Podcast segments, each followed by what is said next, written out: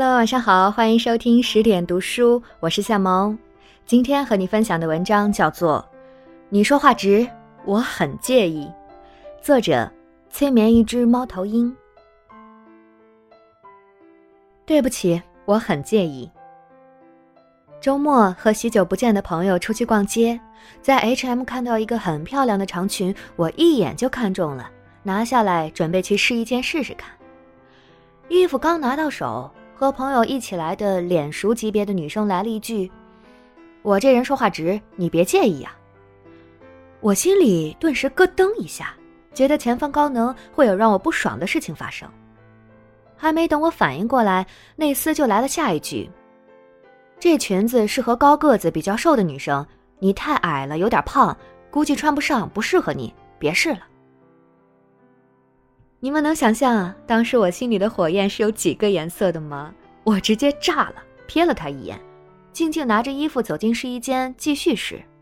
出来之后和朋友该说说该笑笑，这个女生的话一概不接。朋友感觉到了气氛的尴尬，趁着中午吃饭把我拉到厕所洗手台，跟我道歉说：“他就那样，说话比较直，不会拐弯，你别介意。”其实人还是很好的，比那些说话拐几个弯的人强多了。我冷笑一下说：“对不起，我和他不熟，我很介意。老娘就是听着不爽，怎么办？”我们从小都学过魏征和李世民的故事，他一直教育我们忠言逆耳利于行。结果很多人的脑海中会固化为这些对你好的话，可能会比较直戳人心，让你不舒服。他让你脑海中有这样一个设定，对你好的话一般都不好听。那么，如果我反推一下，好听的话是不是一定都是对你不好的，口蜜腹剑？当然不是了。这些年有太多夸我的人，难不成都是要捧杀我？我可没有古代女生那么刀光剑影的生活，人家就是比较真诚的赞美一下我的小优点而已。小时候感冒吃药，就特别爱吃带着糖衣的。对于甘草片啊这些一到嘴巴里就苦死了的药片，我老远看到就躲得远远的。那么，带糖衣的和不带糖衣的药效有差别吗？没有，反而甜一点的我会更加主动去吃，病好的快点儿。上学的时候，每次暑假作业，我基本都是在开学前一天晚上赶通宵，因为假期玩疯了都没写。我的姑姑就在我身边看着我写，然后损我：“让你玩啊，这下舒服了吧？刚放假的时候就让你写，就是不听啊。”这话我听了，简直想摔笔和他干一架。我老妈就在一边说：“别着急，一点一点写，别写错了。下次记住了啊，一放假每天写一点，就不用这么着急了。”同样的意思。老妈的话就会让我安心下来，好好的写下去了。忠言不一定要逆耳，良药不一定非要苦口。如果有更好的方式，让人更舒服、更易接受的说辞，就没有必要去特意的剑走偏锋、言辞犀利、语带讥讽。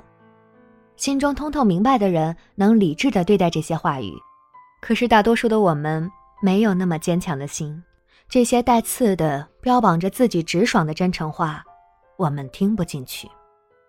条条大路通罗马，你为什么非要选择一条最让对方不舒服的路去走？难道真是为了我好，而不是为了让自己显得更加与众不同吗？另外呢，说话请注意场合。伤人最深的是身边亲近之人。而最让人下不来台的，就是在众人瞩目的场合下，把你的弱点摊开来说。刚上班的时候，项目组有一个女生，可能是因为学历比较高的原因吧，总觉得自己在老家的小公司屈就了，言谈之中带着一丝丝高人一等的感觉，看到什么不顺眼的或者觉得不公平的事儿，就会直言不讳，让人措手不及。有一次，公司副总的一个亲戚来就职。没想到，这小姑娘被分配给了项目组这个女生来带。人事经理刚走，这女生就当着大家的面，直接给小姑娘来了一句：“我这人说话直，你别介意。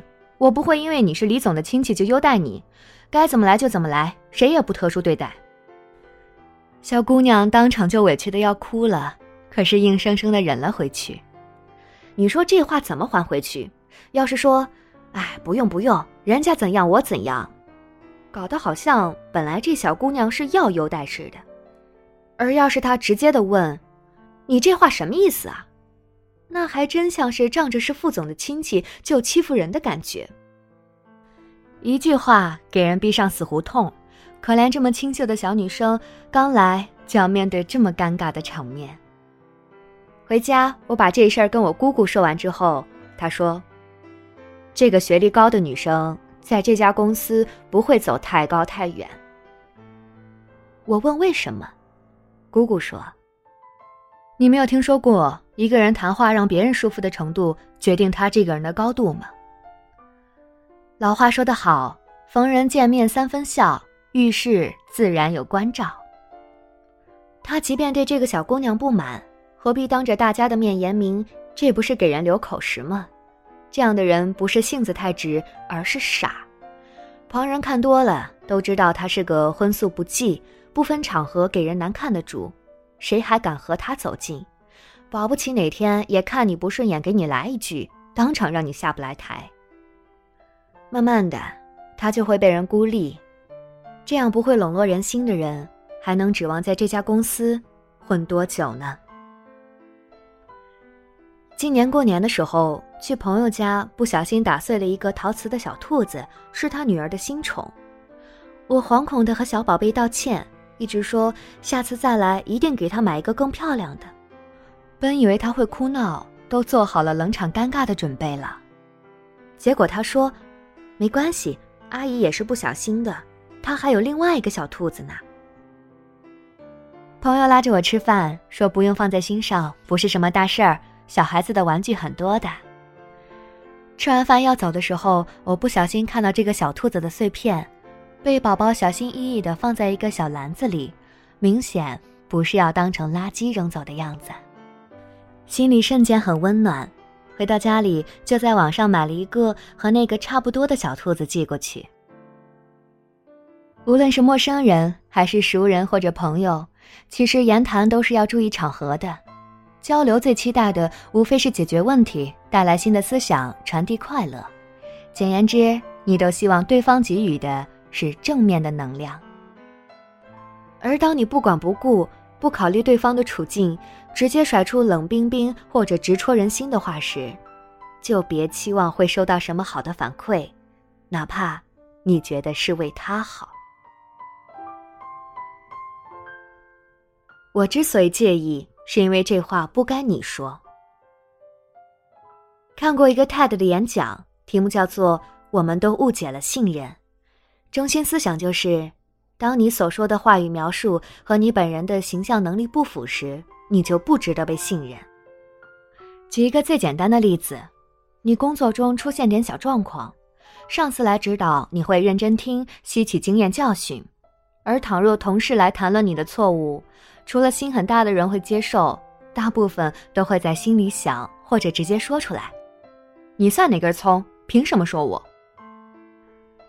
孟子有云：“无争不信。”这个道理放到与人交谈中是同样合适的。一个人对另外一个人做出评价、建议或者指导时，一定要先掂量一下自己有没有这个能力，是否足以支撑你说出这些话的资格。不然，这些话就很直了，会让人不舒服的。老话说：“不要只做语言上的巨人，行动中的矮子。”说过很多大道理，仍然没有人信任你，会不会更悲哀呢？想要让别人接纳并听取你的建议，首先要自己有底气，强大了之后才会拥有让别人幸福的资格呀。我们从来都是先靠一个人的外在表现来评价这个人，就比如说谈恋爱的时候，男朋友没有什么实力，但是因为你接触过，知道他的努力奋斗，你会判定他是潜力股。可是你的爸妈只是简单的见一面，肯定是通过他的薪资、有没有房产等这些条件来评判这个人的。人们在说别人太过势利眼的同时，其实自己也在做同样的事情。一个明星背个帆布包，也会有大批的人来说：“这一定是个小众低调品牌。而一个月薪不到三千的普通人，哪天背个爱马仕，估计同事连问都不问，就直接判定这是高仿假货了。看看，你都做不到毫无条件的相信人，为何还要在和对方不怎么深入接触或者关系并不太熟悉的时候，直言不讳，还强硬的让他们接受你的话呢？你的言语太重，而你在他人的心中分量还很轻。那么这话就会砸痛人了。你不是直，而是太自私，太懒得改变。宗萨仁波切说，大多时候标榜自己说话直的人，只是不愿意花心思考虑对方的感受。现在貌似流行道德绑架、道德压制，很多电视剧里经常有这样的情景：某个人不分缘由，先来一句。请你一定要原谅我，不然我跪着就不起来了。真是叫人为难死了，不答应吧，感觉像是在欺负人家，不讲人情；答应了吧，鬼知道后面会有什么话、什么不好的事儿在等着。这样的人不是脾气直，而是自私。你都不愿意为了我费点功夫说话委婉一点，那么我又何必要因为你所谓的直，强忍着不舒服的现实呢？上班的时候，经常会遇见一些所谓的标榜自己说话很直的人，可我发现大部分他们都是直直的对待下属或者是同事。至于朋友之间的相处，我倒不清楚。但人家对待上司的时候，可没见到什么很直的话语，一个个的都是辞藻谨慎，带着恭敬，礼貌的很。这样的人，他们直是有选择的。那些在他们心中不太重要或者能得罪起的人，就是所谓的承受他们直脾气的人群。